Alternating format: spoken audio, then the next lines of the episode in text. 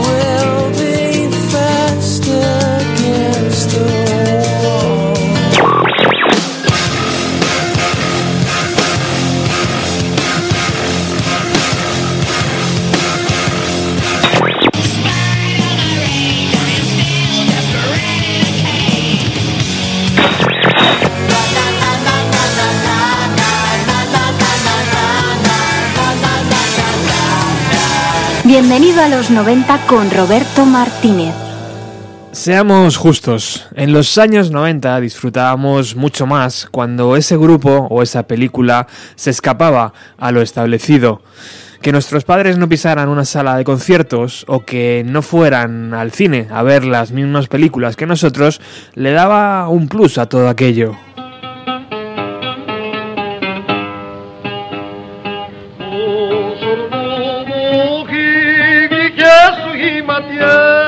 Algo así ocurrió con las películas de Tarantino. Parecían que estaban hechas únicamente para nosotros.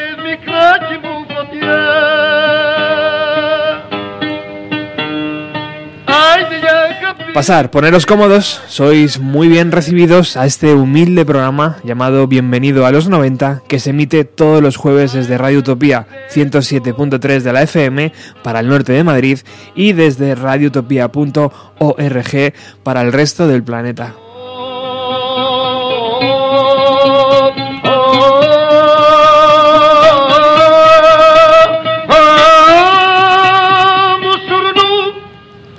Hoy me apetecía repasar la banda sonora de una de mis películas favoritas de la década de los 90, Pulp Fiction, de Quentin Tarantino. Para los más viejos del lugar recordaréis que ya le dimos un buen repaso a la carrera del director en dos programas titulados Tarantino en los 90 junto a, junto a nuestro admirado Ángel Agudo. Hoy nos centraremos en la ecléctica banda sonora que el señor Tarantino diseñó para acompañar a cada una de sus imágenes.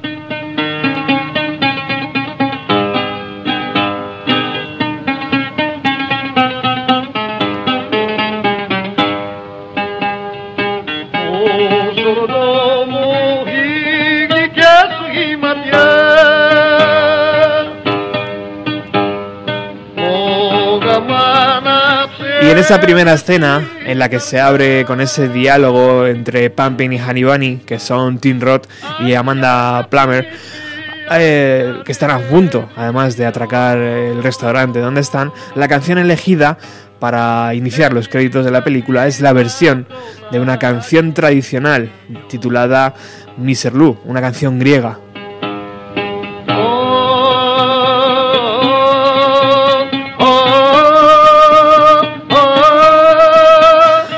Tarantino no escogió esta canción que estamos escuchando, la original, sino que mm, la recuperó de una versión que hizo Big Dale en los años 60 y la volvió a poner de moda eh, en los 90.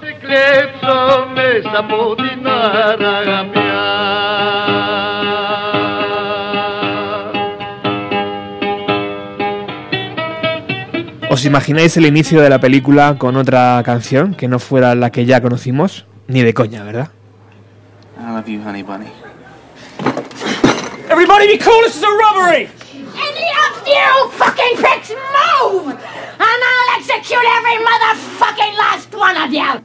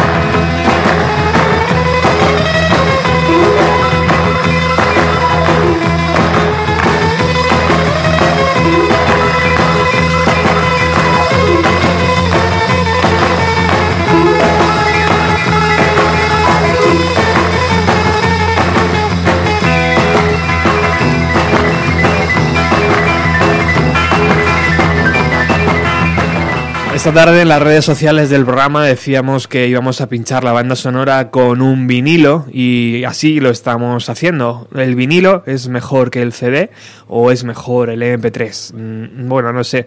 No sé si a través de la radio, a través de la FM o a través de internet vas a captar la diferencia, pero te puedo asegurar que es muy, muy enriquecedor eh, escucharlo aquí eh, a través de los cascos de la emisora. Así que imagino que algo, algo de esa magia te llegará.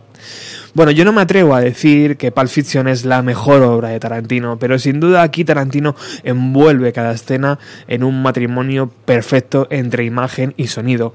Avanzamos unos años hasta llegar a 1973. Allí Cool and the Gun lanzan su disco titulado Wild and Peaceful. Y de ese disco Tarantino coge ese Jungle Boogie para presentar a sus dos, matones, a sus dos matones, Vincent Vega y, y Jules Winfield. Eh, antes de eso, antes de escuchar la canción, escuchamos también el, eh, la conversación de Vincent y de Jules de cómo les sorprende que en Europa sean las cosas tan diferentes. And you know what they call a, a quarter pounder with cheese uh, in Paris? They don't call it a quarter pounder with cheese? Oh man, they got the metric system. They wouldn't know what the fuck a quarter pounder is. And what do they call it? They call it uh, Royale with cheese. Royale with cheese. That's right. What do they call a Big Mac? Big Mac's a Big Mac, but they call it Le Big Mac. Le Big Mac. what do they call a Whopper? I don't know. I didn't go on a Burger King. You know what they put on French fries in Holland instead of ketchup? What? Mayonnaise. God damn. I seen them do it, man. They fucking drown them in this shit. Yeah.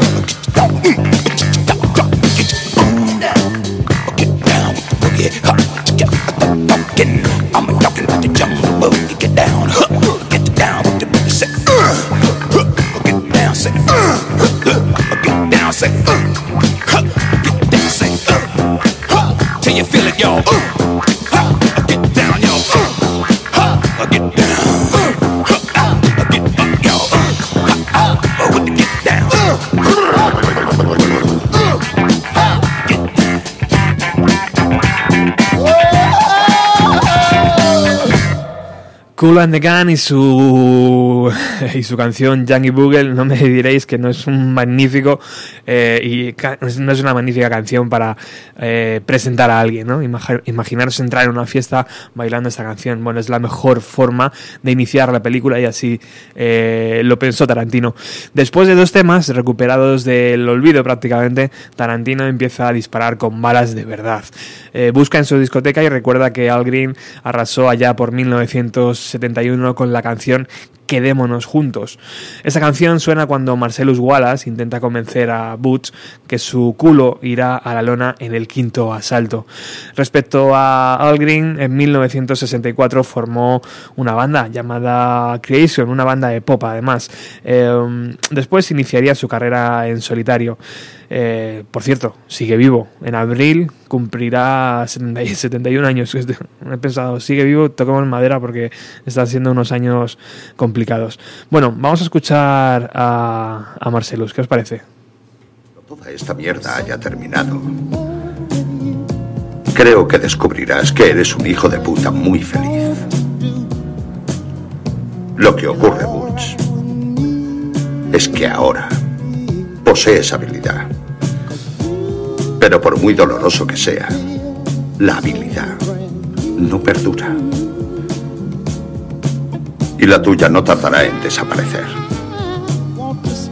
Es una ley de vida muy dura, joder. Pero es una ley de vida con respecto a la cual vas a tener que ser realista. Verás, este negocio está lleno hasta los topes de cabrones poco realistas. Hijos de puta que creían que sus culos iban a envejecer como el vino. si eso significa que se convierten en vinagre, así es. Pero si significa que mejoran con los años, pues no. Además, Butch, ¿cuántas peleas más crees que podrás aguantar? ¿Mm? Un par. No existe el gran día para los boxeadores veteranos. Estuviste cerca, pero nunca lo conseguiste. Y si hubieses tenido que conseguirlo algún día, ya lo habrías conseguido. La noche del combate es posible que sientas una ligera punzada. Será el orgullo que intenta joderte. A la mierda el orgullo. El orgullo solo hace daño.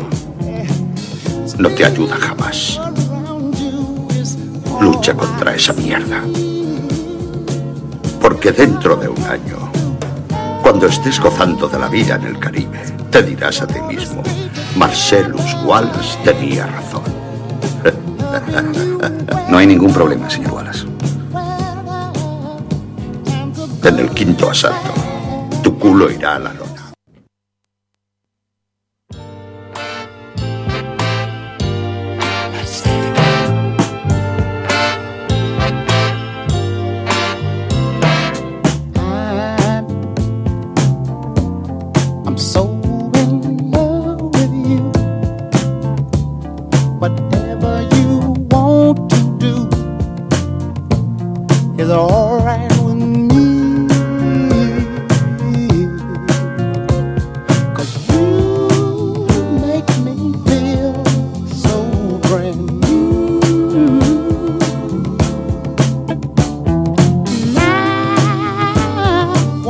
Spend my life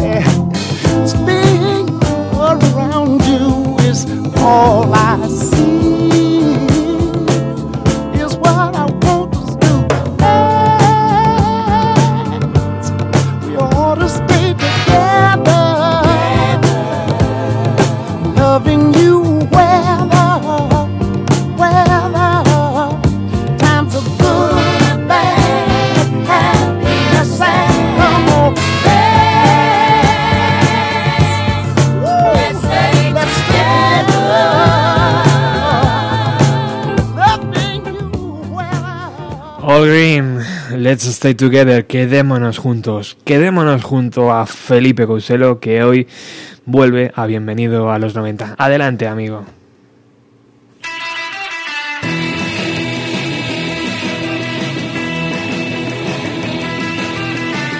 Buenas tardes, Roberto, buenas tardes, queridos eh, oyentes de Bienvenido a los 90. La verdad es que Tarantino siempre se ha distinguido, así lo ha percibido la gente, entre otras muchas cosas, como ese redescubridor del, talento. Esto lo tenemos de manera muy clara en, Pulp Fiction, que significó, recordémoslo, el resurgir de un actor como John Travolta, que pasó de hacer Pulp Fiction cuando estaba prácticamente olvidado a empezar a cobrar eh, al poco tiempo casi 20 millones de dólares por película, dentro de la misma década de los 90 y todo a raíz del éxito de Pulp Fiction. Antes de ello lo había eh, hecho con actores como Harvey Keitel en, en Reservoir Dogs. Pensemos que a principios de los 90 Harvey Keitel estaba todavía saliendo de, de un pozo que en parte mismo se había construido y que salvo algún eh, título de, de Abel Ferrara por aquella época que también le devolvió al, al primer plano artístico, al menos eh, se tuvo que agarrar a proyectos como, como Reservoir Dogs. Poco después lo haría en, en Jackie Brown, con Pam Grier y sobre todo con Robert Foster, que fue que también tuvo un, un importante empuje después de, de esa película y más que menos lo ha seguido haciendo hasta ahora, quizá con menos eh, claridad que en sus primeros títulos, pero siempre recuperando alguna vieja gloria para hacer algún pequeño papel, más o menos pequeño, en, sus películas. El caso es que lo mismo que lo ha hecho con actores, también lo ha hecho con la música, tanto con canciones concretas como con géneros. Recordemos que en Reservoir Dogs eh, utilizaba la excusa de Cabilly y su super sonido de los 70s, ese programa de radio que aparecía a lo largo de la película, para recuperar canciones eh, quizá un poco olvidadas de aquella década, también habladas por parte de otros personajes, contando un poquito la historia de las canciones, y ahí pasamos a Like a Virgin, pero eso ya son palabras mayores. Eh, el caso es que después de Reservoir Dogs en Pulp Fiction se las apañó para recuperar algunas eh, canciones de diferentes géneros, pero sobre todo yo destacaría la música surf, el, surf rock. Y aquí hay que hacer una distinción entre lo que es el surf rock eh, cantado y más popular, el ejemplo perfecto lo tenemos en los Beach Boys, eh, y el origen de, parte de ese, surf rock cantado. los primeros que de verdad atacaron con esas eh, guitarras con tanta reverberación, como haciendo esa atmósfera de, la playa y, las olas, y que escondían un eco tanto de melancolía en algunos pasajes o de oscuridad, como de, auténtica velocidad eh, en, por, otro, por otro lado. Pues bien, de esos es de los que Tarantino eh, quiere mostrarnos algo en, en, Pulp Fiction. Además, habría que decir que Tarantino, tanto en Pulp Fiction como sobre todo en su siguiente título, que es eh, Jackie Brown, tiene una manera muy particular de homenajear a la ciudad de Los Ángeles, ¿verdad? Eh, si recordamos en Pulp Fiction, eh, Jules y Vincent hablan varias veces sobre si están eh, en qué parte de la ciudad, si en el valle, donde, hay, donde tiene Marcellus contactos. Hablan un poco de, parte de la ciudad. Esto se expande totalmente en Jackie Brown, que, en parte es un homenaje a todas esas ciudades que componen la ciudad de, de, Los Ángeles, pues en fin, en ese entorno, eh, una de las religiones no oficiales es el surf, por supuesto, en, Los Ángeles y dentro del surf, por supuesto, la música surf. ¿Qué hace en eh, Pulp Fiction? Pues reunirla en torno, sobre todo, a, tres segmentos. Eh, al final de la película eh, suena el Surf Rider de los Lively Ones, que acaba de poner el, el, el, sello a la película, que por supuesto empieza con otro remalazo de surf, aunque eso vamos al final, eh, y más o menos en el segundo acto, al final del segundo acto, nos desliza eh, en el Bullwinkle Part 2 eh, de los, de los Tremens. ahí hace un un pequeño pasaje, ¿no? Como para salir de, algo bastante turbio como es el segundo tercio de, de, Pulp Fiction a recuperar de nuevo el primer segmento. Entonces ya sabéis cómo va la, estructura de, de, Pulp Fiction. El caso es que al margen de, todo esto, eh, lo que consigue es, eh, como casi todo lo que rodea a Pulp Fiction, volver a poner de moda, en cierto modo, la música sur. Le pega otro empuje brutal. Tanto es así que estas dos canciones de las que ya he hablado, que salen en su día, eh, a finales de los 50, primeros 60, dentro del sello Delphi Records, tienen su eco en este, en este mismo sello, que por entonces aún subsistía y que sacó una recopilación llamada Pulp Surfing, pues, imitando descaradamente la portada de la película Pulp Fiction, para intentar eh, sacar partido del catálogo que, les quedaba eh, todavía. La verdad es que es cuando menos curioso, ¿no? Como eh, haciendo un auto-homenaje a todo lo que rodea al mundo del pulp se intentara vender de, cualquier manera, aunque sea de, la más trapera, eh, otra vez las, las, existencias del sello. Pues bien, a margen de esos dos cortes, creo que el, homenaje más claro al, al, rock y el que más prevaleció de todos,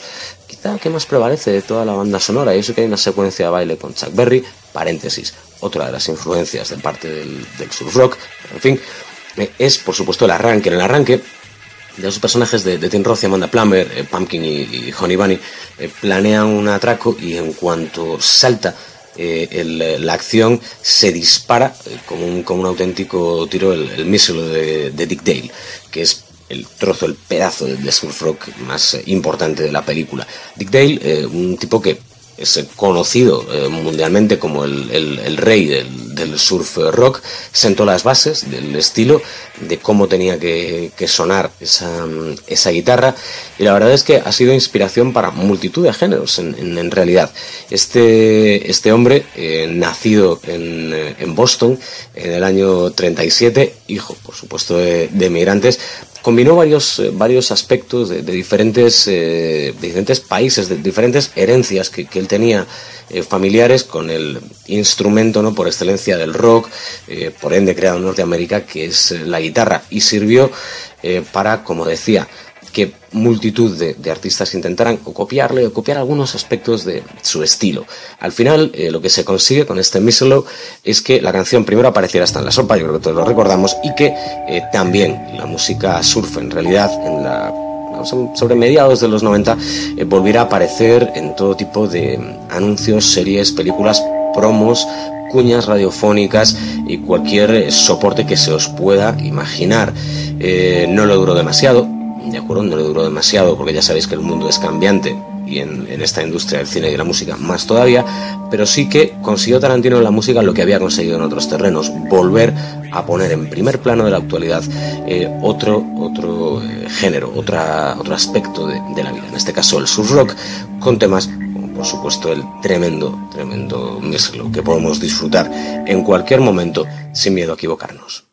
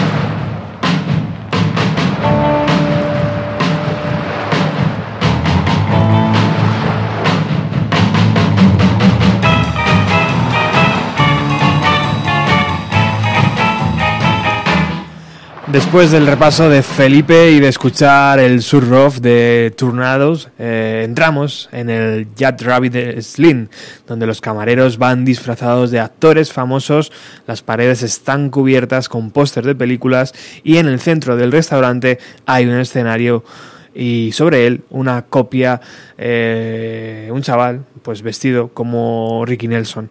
Mientras Mia Wallace y Vincent se conocen, la música de Nelson va impregnando la escena mientras ellos dos van hablando.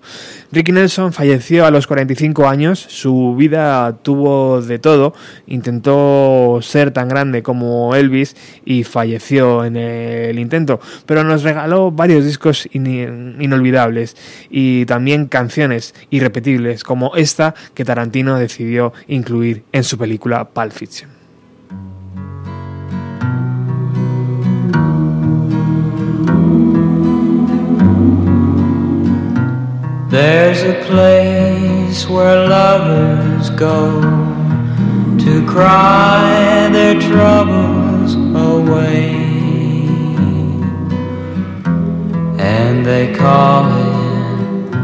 Lonesome Town where the broken heart stays. You can buy a dream or two to last you all through the years, and the only price you pay is a heart tears. Going down to Lonesome Town Where the broken hearts stay Going down to Lonesome Town To cry my troubles away In the town of broken dreams, the streets are filled with regret. Maybe down in Lonesome Town, I can learn to forget. Maybe down in Lonesome I can learn to forget.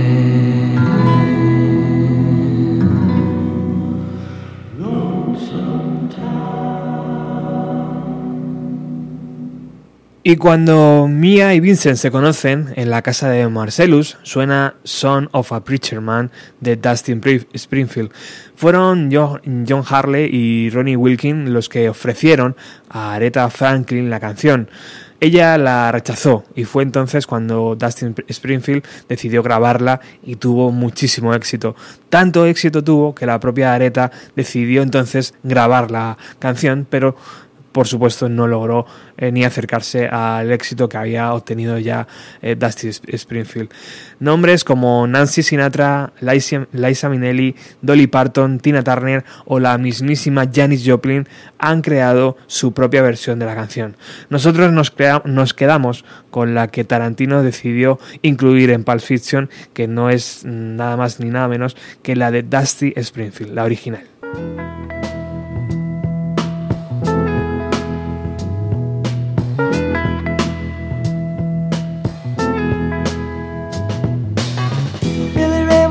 Preacher's son. And when his daddy would visit, he'd come along. When they gathered around and started talking, Cousin Billy would take me walking. Out through the backyard we go walking. Then he looked into my eyes. Lord knows to my surprise, the only one who could ever reach me was the son of a preacher man. The only boy who could ever teach me was the son of a preacher man. He was. He was. Yes.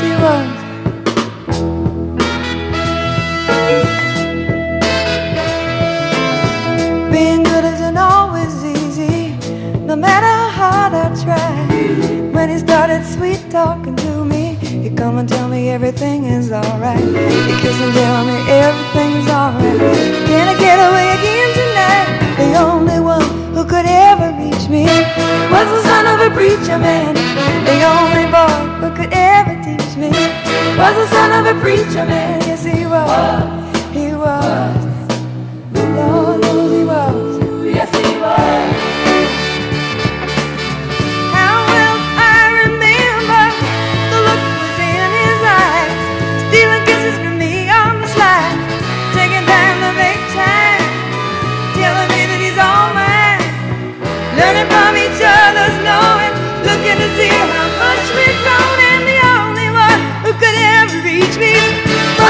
Son of a preacher man, the only boy who could ever teach me was the son of a preacher man. Yes, he was. He was. Oh, yes, he was. The only one who could ever reach He was the sweet talking son of a preacher man. The only boy who could ever teach me. I guess he was the son of a preacher. The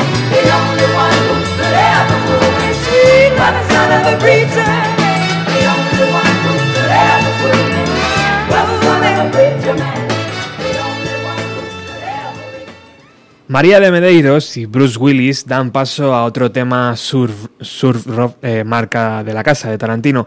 The, Centurions interpretan un tema justo en uno de los momentos donde una nube de sangre se mezcla en la, eh, con la heroína. Gangsters, armas, drogas, todo se mostraba ante nuestros ojos con un filtro con el filtro Tarantino y nos volaba completamente la cabeza y nos encantaba, por otra parte. A la cabeza de los centuriones estaba Dennis Rose, eh, la banda grabó ese LP llamado eh, Val Winky Part 2 en 1962 y regresó a mediados de los 90 tras el éxito de la película, por supuesto. Pero seamos claros, ¿alguno de vosotros ha comprado eh, droga alguna vez? ¿No? Bueno, pues tenéis la oportunidad de saber cómo se hace ahora mismo.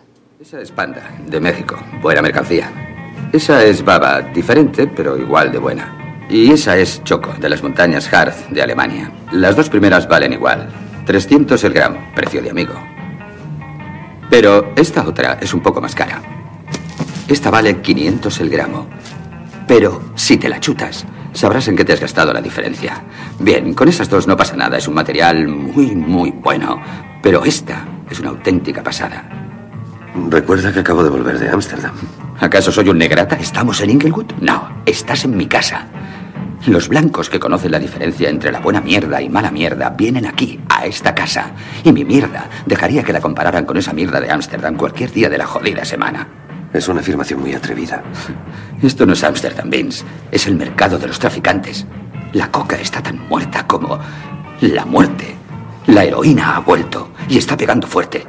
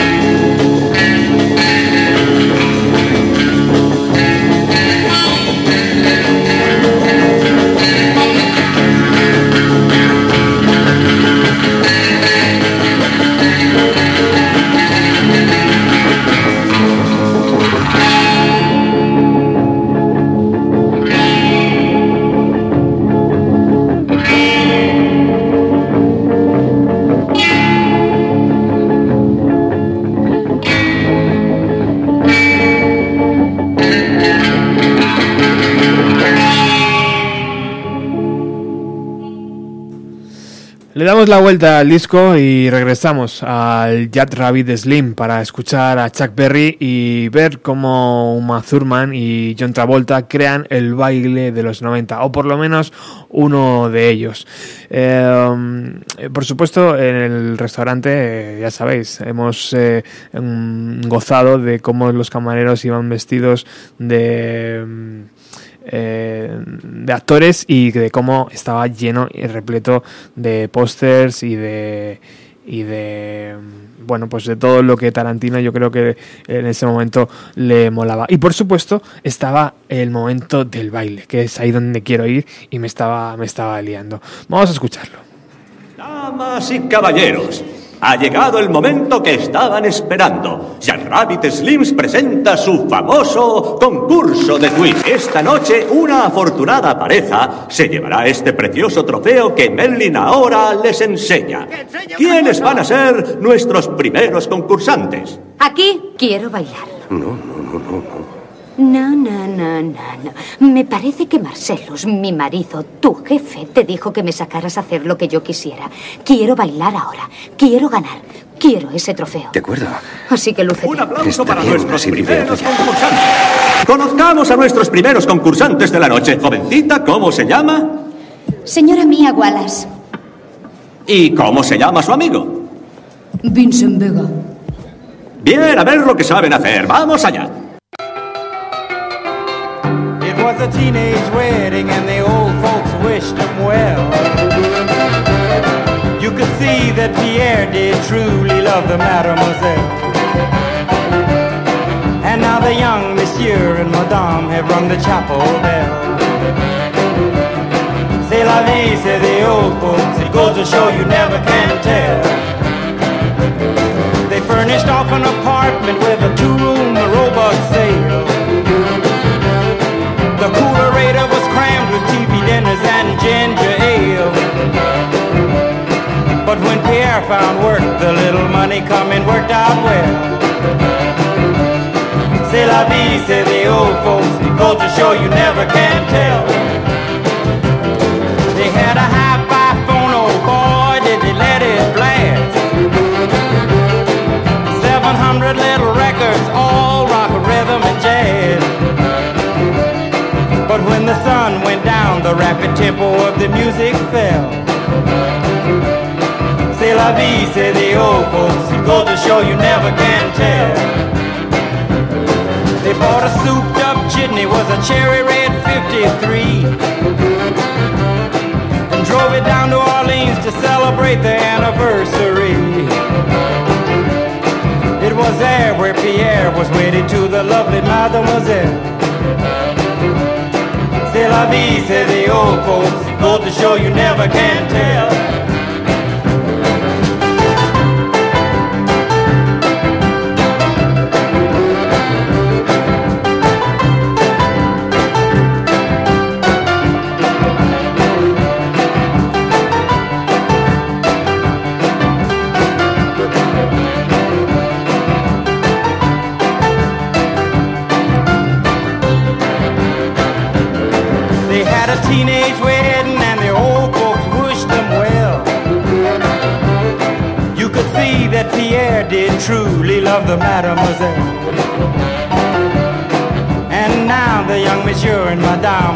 Chapel bell.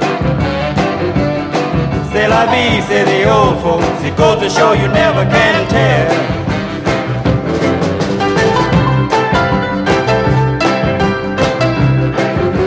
Bueno, espero que allá donde estáis eh, hayáis recreado el baile de John Travolta y de Uma Thurman con los dedos sobre la cara, ya sabéis, ahí girando un poquito. Y bueno, también anunciar que dentro de poco haremos un especial sobre Chuck Berry, que es una verdadera gozada escucharle hoy. En esta tarde de radio, son las 7 y cuarto, riguroso directo, si estás en, escuchando a través de la FM 107.3 de, de la frecuencia modulada o internet www.radiotopia.org. No sé si es org.es.com, pero bueno, alguna de ellas será. Aunque en España estábamos al loro de lo que se cocía en Estados Unidos y, en Inglaterra, no siempre llegaban la información de primera mano. Pero esta banda, Yours Overkill, la banda de Chicago, ofreció una entrevista a Radio 3 en abril de 1995. Allí explicaron cómo Tarantino descubrió la versión que grabaron de Neil Diamond y que decidió y nos explicaban cómo decidieron incluirla en la película. Yo he recuperado ese audio y quiero que compartirlo con vosotros hoy porque creo que es un documento que merece la pena volver a escuchar. Was he was really busy and he had our earlier records that are pretty obscure. And we did sort of a limited edition copy of this uh, this album. And he was shopping for used records in, in London. And he found he found he found the the uh, the EP which was sort of hard to find at the time over there. So someone had probably got a promotional copy and brought it in, cashed it in for some, some, you know, a little money, and uh, so boom, we're in the we're in the film. So they called us and said, and we said, well, you know, we like how it sounds now. I mean, we'd rather not remix it. And he's like, oh no, I want it just the way it is. Can can we use it, please? We had no idea the movie would be such a, I mean, such a great movie. He was our favorite director, but we didn't really know much about what the movie was going to be, and we were we were really happy with the fact that they used the whole song, and it seems to be such a major scene in the movie. Dice que, que el tema efectivamente es el mismo, no hay ninguna diferencia entre el- lo que ellos grabaron para el EP que se editó en su momento y lo que se ha incluido en la banda sonora. Dice que la historia es la siguiente. Tarantino tenía eh, tres de los álbumes que ellos habían editado ya en su momento y este EP eh, lo lanzaron al mercado en una edición muy limitada donde era prácticamente imposible tenerlo. Solamente se hizo una especie de presentación a medios y la gente de medios era la única que quizá pudiera tener la oportunidad de tenerlo. Hubo debió ver a alguien de medios de Londres que no le gustó el tema y lo vendió. Y estaba en una de las tiendas donde Tarantino, como coleccionista, iba siempre a curiosear y ver las últimas cosas que había. Se quedó de piedra cuando vio el EP que se había estado buscando y que era súper difícil de, conce- con- de conseguir. Incluso en Estados Unidos lo vio en Londres en una tienda. Entonces lo cogió, lo escuchó, escuchó la versión de Butch Overkill de Girl You Be a Woman Soon y flipó. Y como ya tenía en mente el hacer Pulp Fiction, se llamó por teléfono para pedirles el permiso. Entonces ellos dijeron, oye, pero a nosotros nos gusta el sonido que tiene aquí. Y dice, joder, a mí también, por favor, no quiero que hagáis nada más, solamente quiero que me autoricéis a poderlo utilizar. Entonces que nadie sabía en ese momento. Ellos estaban muy contentos porque Tarantino era su director de cine favorito, en ese momento no había tenido el éxito que más tarde tuvo. Y que bueno, pues alegraron mucho, primero de- del tratamiento que se le dio en toda la película, que la realmente es- tiene una, una escena muy importante dentro de la película y luego del éxito que ha tenido eh, Tarantino.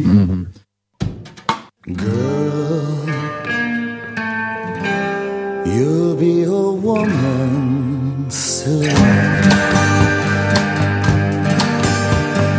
love you so much, can't count all the ways I died for you, girl, and all they can say is he's not your kind. They never get tired of putting me down, and I never know when I come around what I'm gonna find. Don't let them make up your mind.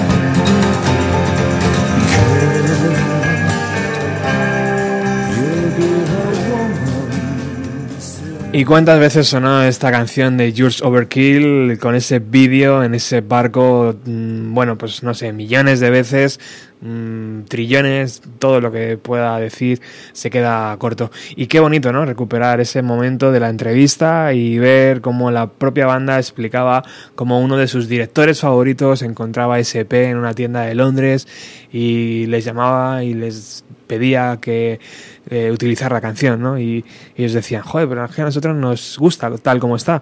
Y el pro- propio Tarantino eh, que te diga, pues no, es que yo no quiero tocar nada, simplemente la quiero incluir. Imagino que eso es un sueño para cualquier banda. Otro de los sueños que tiene este programa y otra de, de las delicatessen que tiene este programa es contar con Ángel Agudo, nuestro experto en cine y además muy eh, ligado a los años 90. Con él ya hemos repasado la carrera de Tarantino en dos programas que os animo a recuperar en nuestro blog. Muy buenas tardes, Ángel. Buenas, jo, vaya entrada que me has hecho, ¿eh? ¿Te ha gustado? Madre mía, madre mía. Bueno, estamos hoy repasando, Ángel, eh, la banda sonora de Pulp Fiction. Eh, han pasado más de 20 años de la película. En términos cinematográficos, eh, amigo, ¿ha sabido envejecer decentemente eh, la peli o, o cómo, cómo lo ve alguien que está dentro de la industria? Yo creo que ha envejecido maravillosamente, ¿eh? Es una de esas películas que... mm, Hay como una cosa muy tonta que se dice mucho, pero que es verdad, que es cuando una peli dices, parece que se ha rodado ayer, bueno, pues que Pulp Fiction parece que se ha rodado ayer. O sea, sigue teniendo una energía desbordante, sigue esa estructura loquísima de guion, parece que es como una idea de un capítulo de Perdidos, o sea, bueno, Sigue estando súper vigente, ¿verdad? Sí, sí, sí, no, no, vamos, o sea, es algo porque ahora Travolta pesa 40 kilos más, todo está igual. y un poco de pelo menos. Eh, mm, ¿Por qué crees que la ponen tan poco entonces en televisión? Porque yo creo que las- la veo en la 2 a altas horas de la madrugada, Mm. cosas así. No suele estar en Antena 3 después del hormiguero, ¿no? No, no es una peli fácil de ver de todas formas, eh, para el público, para el público general, o sea, yo, bueno, recuerdo cuando se estrenó gente que fue a verla al cine horrorizada, o sea, te hablo de público medio, eh, o sea, gente que mm, solo pisa un cine para ver una película de Marvel, con todos mis respetos para las pelis de Marvel, eh. Pero es decir, ese tipo de público que solo ve esas películas y tal, sí es una peli complicada que ver. O sea, hay que ver un chute de heroína en pantalla, hay que ver una sobredosis, la secuencia del tarado, pues si tienes escrúpulos morales tampoco es fácil. Bueno, Y fíjate lo que decía antes también Ángel, ¿no? Que todo esto nos entraba, tío, eh, pues a unos adolescentes de entre 13 y 16 años, más o menos aproximadamente, y nos entraba, tío, y nos, y nos parecía maravilloso, ¿no? Ver aquellas cosas horribles, que es la lo que tú estás diciendo ahora mismo, ¿no? Eh, pero nos entraba, tío, con el filtro Tarantino y nos molaba, ¿no? los fabulosos años 90. Antes, mira, antes te hablaba de Marvel, yo en los 90 había una saga de cómics de Capitán América en las cuales había una explosión en una fábrica de crack, entonces él se infectaba con el humo del crack, se le mezclaba con el suero que le hacía ser un superhéroe y se convertía en un drogadicto. Tú lan- lanza esa trama ahora en un TVO. Bastante complicado, ¿no? Más complicado. Claro. A lo largo del programa hemos ido escuchando canciones que casan perfectamente con, con las imágenes de la película. ¿Esa virtud, Ángel, es únicamente... eh, Tarantino es el que la explota únicamente o hay más ejemplos dentro del cine de los años 90? No, bueno, o sea, yo creo que eso es una de las cualidades de ser un buen director, ¿no? Lo que pasa es que lo que a mí me impresiona mucho de Tarantino es el bagaje musical que tiene. Porque, es decir, hablamos de Pulp Fiction y hablamos de que mete a Urge Overkill, ¿no? Pero de repente su siguiente peli es Jackie Brown, en la que mete un montón de, de música negra de esta que yo no entiendo nada, pero que es como fascinante lo que teje, ¿no? Luego llega Kill Bill y te mete hasta música española con y ahora está como en este punto, ¿no? De recuperar bandas sonoras de Morricone y cosas raras que mete por ahí. Es decir, joder, es que lo que me impresiona es que yo creo que a Tarantino le hablas de los planetas y se conoce los discos. Capaz de, de tener algún single, ¿verdad? En su discoteca. Sí, sí, sí. Hay, un vídeo por ahí, si que lo quiera buscar en YouTube, de Alex de la Iglesia hablando con Bollero de cómo fue una, una vez que se encontró con Tarantino y le preguntó sobre películas de judo españolas. Y ni Alex Iglesia no tenía ni puta idea de lo que le estaba hablando, ¿eh? Tío, trabajar en un videoclub es altamente recomendable, ¿no? Para ser director de cine. Claro, sí, sí, totalmente. Es la mejor escuela de cine del mundo. Exactamente, ¿no? ¿Qué sabes de Tarantino, Ángel? ¿Qué está, en, qué está, ¿En qué anda metido ahora mismo? A mí, yo el otro día lo estaba pensando que estoy extrañadísimo de que no se sabe nada de él y con todas estas cosas de la América de Trump, no entiendo que no haya salido todavía a hablar por ningún lado, porque es como tan su rollo el que saliese en, en una entrevista en Variety o hiciese unas declaraciones o se fuese a una manifestación. Me tiene desconcertadísimo. Sabes que no va a hacer muchas pelis más, dice que cuando llega a 10 pelis lo va a dejar. Y entonces no sé si estará preparando algo, si... Bueno, debe estar escribiendo. O sea, yo creo que estos silencios así tan gordos que se producen es que significa que alguien está escribiendo. Perdona, ¿has dicho que cuando llegue a 10 películas lo va a dejar? Sí, sí, sí, es una promesa suya. Dice que cuando llegue a 10 películas deja de hacer cine, que se reciclará, intentará escribir novelas, eh, intentará hacer obras de teatro, pero que deja de dirigir cine. ¿Y eso es eh, se puede tomar en serio algo así? Porque joder, eh, Tarantino sin hacer películas no me lo imagino, ¿eh? Yo la primera vez que se lo oí me pareció que era, que era una buta de director y que lo que estaba intentando era, bueno, pues decir algo ahí para sacarse un titular. Pero se lo, se lo llevo yendo diciendo tantos años que ya me lo voy a tener que empezar a creer. Hostias. Eso sí, eh, te digo, eh, será una pena, pero a mí me fascinaría leer una novela suya. Sí, tal vez le recuperaríamos para otras cosas, ¿no? Sí, es- él, él pone como ejemplo la carrera de Kurosawa. Yo creo que, bueno, no es como lo, lo más afinado que puede decir, pero es decir, en el sentido en que él no quiere ser un director de esos que con 80 años está arrastrándose por los platós y tal para dirigir películas. Bueno, de hecho, el otro día buscando imágenes para promocionar el programa, eh, yo creo que Tarantino o, es- o es uno de los directores más operados o mejor cuidados de la historia, ¿no? Sí, sí, sí, es el- la cosa de ser de Los Ángeles y vivir toda la vida ahí, ¿no? Bueno, yo creo que en un mercado como es el americano, tan vastamente eh, forrado de dólares, es complicado decir hasta aquí, ¿no? Pero bueno, es posible, sí, que él mm, lo haga. Sí, bueno, tienes que- o sea, él ya es un director que desde hace muchísimos años no necesita dinero, o sea, es decir, que bueno, no es... Claro. En su generación hay, vamos, esto lo hablamos en el programa que, que hicimos, ¿no? Que hay mogollón de directores de aquella época que se han perdido y él permanece. Entonces, bueno, si piensas en Alison Anders, Alexander Rowell, o sea, la gente de su generación, todos esos matan por hacer pelis.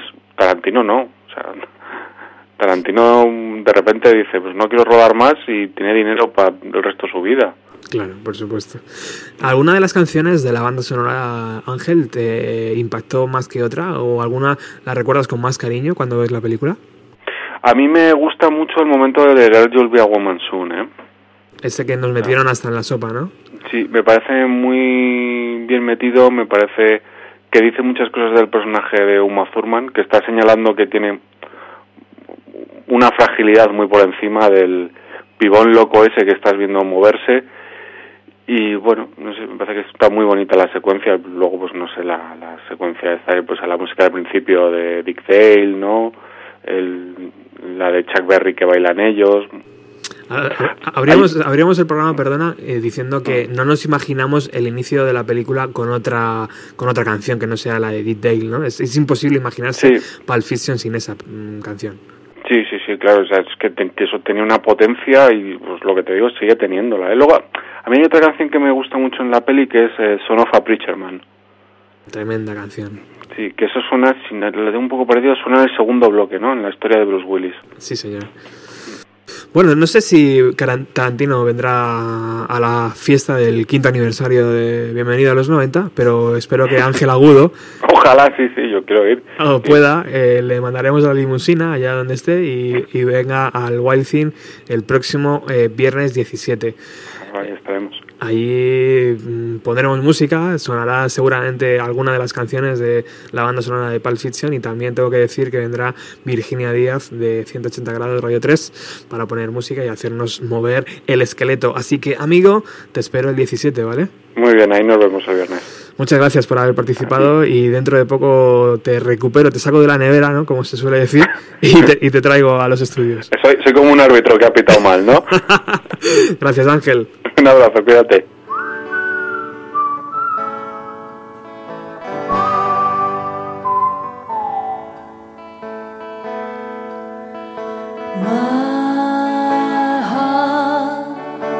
is your eyes adore.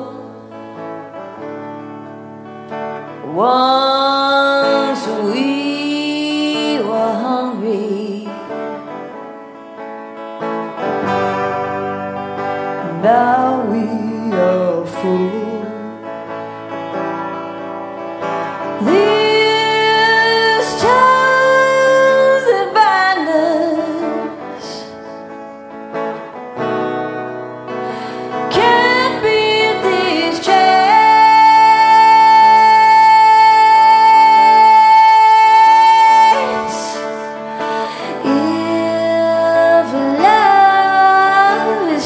shelter.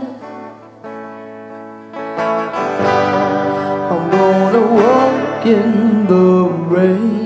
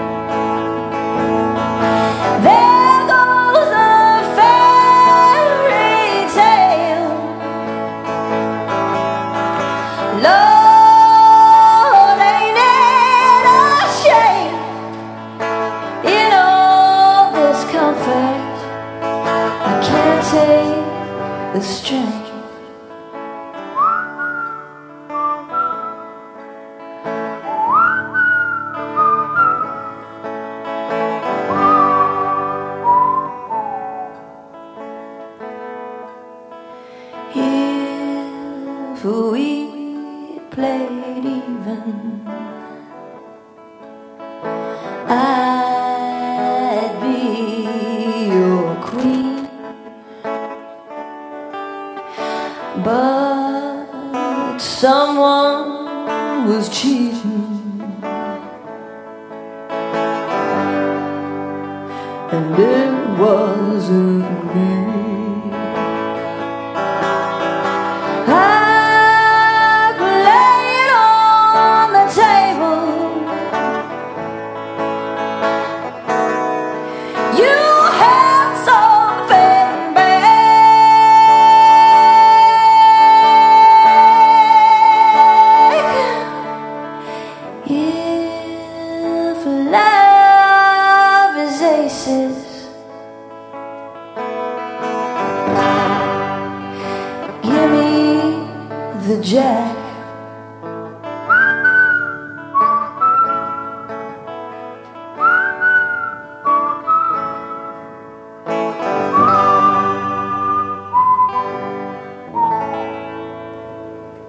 Qué gusto escuchar a María McKee, eh, que abrió conciertos para U2 con su banda Long Justice.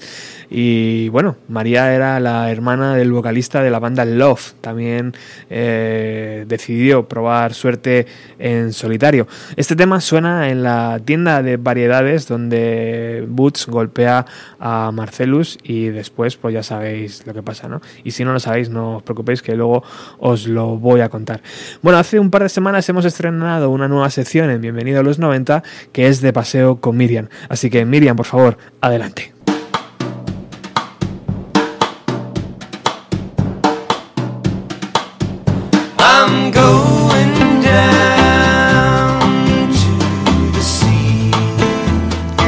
Hola, ¿cómo estáis? Eh, bueno, para este jueves os propongo, como viene siendo ya costumbre, eh, dos planes. El primero se celebra en la Fundación Telefónica y empieza el 10 de febrero y termina el 28 de mayo.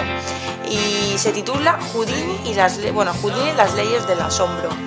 Además de, de- de ser una exposición sobre este mago, eh, también abarca un poco toda la historia de la magia, de lo asombroso, de la, magia moderna. Es como una, una retrospectiva de, toda la, historia de, de la magia.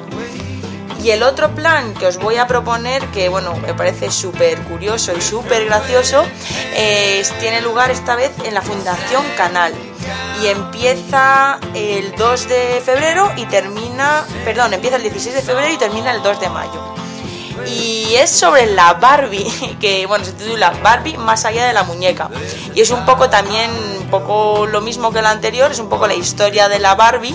En- bueno, creo que, que son 438 piezas, las que, bueno, muñecas en este caso, de Barbies y es de la célebre muñeca que todos conocemos y que yo creo que la mayoría de las niñas han jugado con ellas, que se creó en 1959.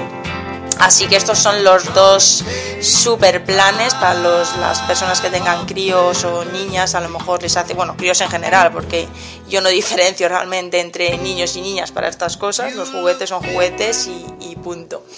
Eh, y bueno, como canción yo os recomiendo que escuchéis al crack de Moses Rubin porque es un auténtico crack y la canción que os propongo esta vez es Look Back.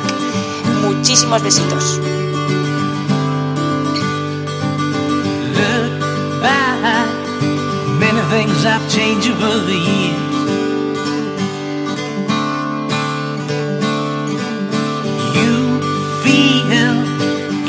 Kind of strange as if you were not here. Look back, you even know what she's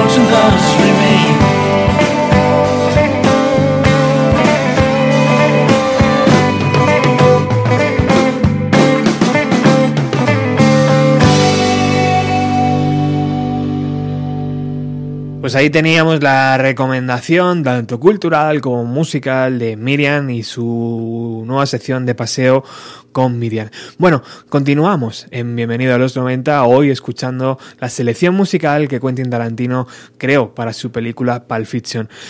En un momento donde además eh, también se nos pone un poco la carne de gallina, como decía antes Ángel. Es el momento de la sodomización de Marcellus Wallace, que también, eh, pues eso, fue una de las escenas que más nos marcó. La idea inicial de Quentin Tarantino era utilizar My Sorona de la banda de Nax, pero finalmente decidió no utilizarla porque la canción había sido utilizada, eh, había sido ya cogida para Reality Bites, otra de las películas también que se estrenó en 1994. Decidió apostar por otra banda llamada The Rebels y su tema Comanche. Pero antes de escuchar a The Rebels, escuchemos a Zek y su tienda de artilugios extraños. Nadie mata a nadie en mi negocio salvo yo o Zed. Ahí llega Seth. ¿Por cuál te apetece empezar? No lo sé todavía. Pito, pito, gorgorito, le aprieto el dedo al negrito. Pero si grita, entonces le suelto. Pito, pito, puedes ser tú. Mi madre dijo que escogiera el más perfecto y ese eres tú. Creo que te ha tocado, grandullón. ¿Lo hacemos aquí? Hagámoslo en la vieja habitación de Russell. Me parece muy bien.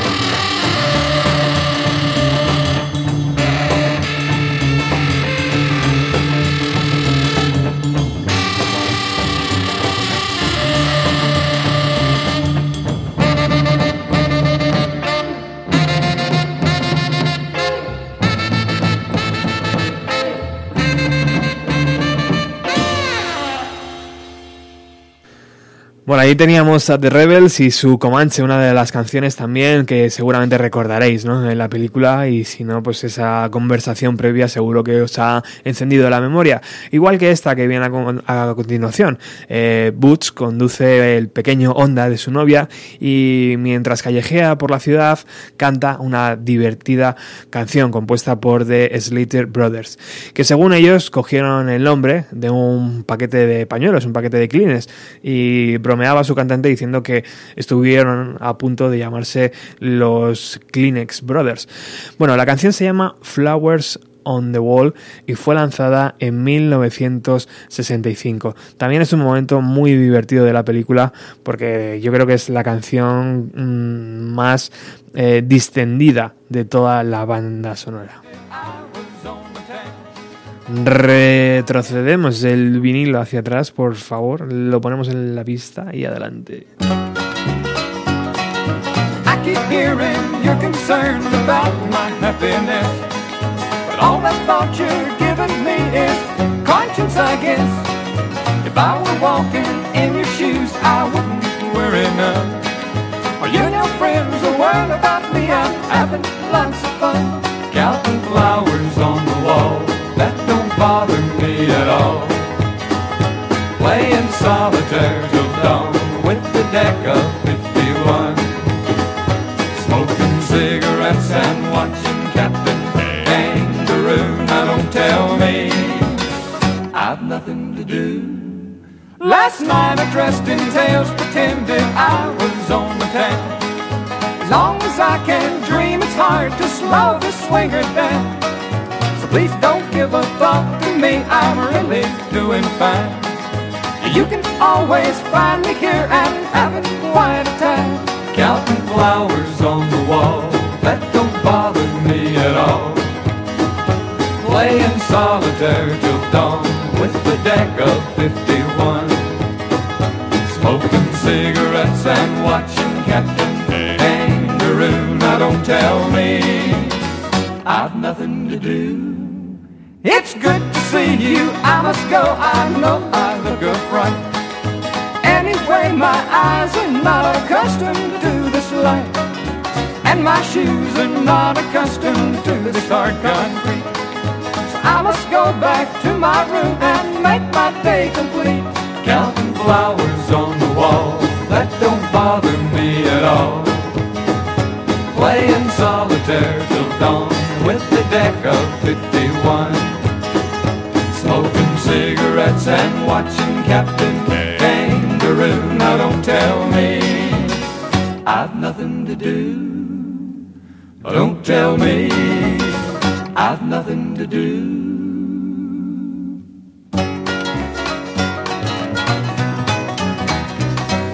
Y enfilamos ya la recta final del programa y nos queda una canción por, por, pinchar. Es la que cierra la película. Realmente en la película encontramos varias canciones más que no están dentro de la banda sonora y que podíamos haber incluido. Pero bueno, hemos decidido respetar la que fue eh, la decisión de Quentin Tarantino y meter las canciones que él mm, creó eh, para la banda sonora. Nos despedimos con la última eh, imagen, la última, el último diálogo de la película y la conectamos con la canción de, eh, de Life One, que es otra de esas canciones eh, surf rock que, nos antes, que antes nos hablaba Felipe Couselo. Estar atentos porque ahora enseguida viene Alex y su ruta 130 y muchas gracias por haber estado ahí, por supuesto. Volvemos el próximo jueves con más música de los años 90 y recordaros, por favor, que el próximo viernes 17 celebramos nuestro quinto aniversario. Cinco años ya aquí juntos, cada jueves haciendo radio, eh, no sé si buena, pero haciendo radio y recordando la década de los años 90. Están las puertas abiertas, no cobramos entradas. Eh, va a ser el viernes 17 en el Wild Thing a partir de las 9 y media 10 de la noche. Allí vamos a poner música de los años 90, por supuesto. Y también imagino que Virginia Díaz de Radio 3 pondrá lo que le salga de, de, de la oreja y de la nariz, porque para ello es la invitada estrella de la noche. Eh, así que por allí estaremos. Espero veros a todos o a casi todos. Venga, cerramos el capítulo Pulp Fiction con esto. ¿Lees la Biblia, Ringo? No con regularidad. Pues he memorizado un pasaje de Ezequiel 25:17. El camino del hombre recto está por todos lados rodeado por las injusticias de los egoístas y la tiranía de los hombres malos.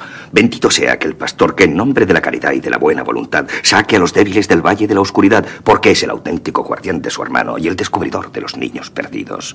Y os aseguro que vendré a castigar con gran venganza y furiosa cólera a aquellos que pretendan envenenar y destruir a mis hermanos. Y tú sabrás que mi nombre es Yahvé cuando caiga mi venganza sobre ti. Llevo años diciendo esta mierda. Y cuando alguien lo oía, es que iba a morir. No había pensado mucho en lo que significaba. Simplemente creía que era un rollo que le soltaba a algún hijo de puta antes de pegarle un tiro. Pero esta mañana vi algo que me ha hecho pensarlo dos veces. Ahora se me ocurre que tal vez significa que tú eres el hombre malo y yo soy el hombre recto. Y que el señor nueve milímetros es el pastor que protege mi recto culo en el valle de la oscuridad. O será tal vez que tú eres el hombre recto y yo soy el pastor. Y que este mundo es injusto y egoísta. Me gustaría eso. Pero ese rollo no es la verdad. La verdad es que tú eres el débil y yo soy la tiranía de los hombres malos. Pero me esfuerzo, Ringo. Me esfuerzo con toda intensidad por ser el pastor. Vete.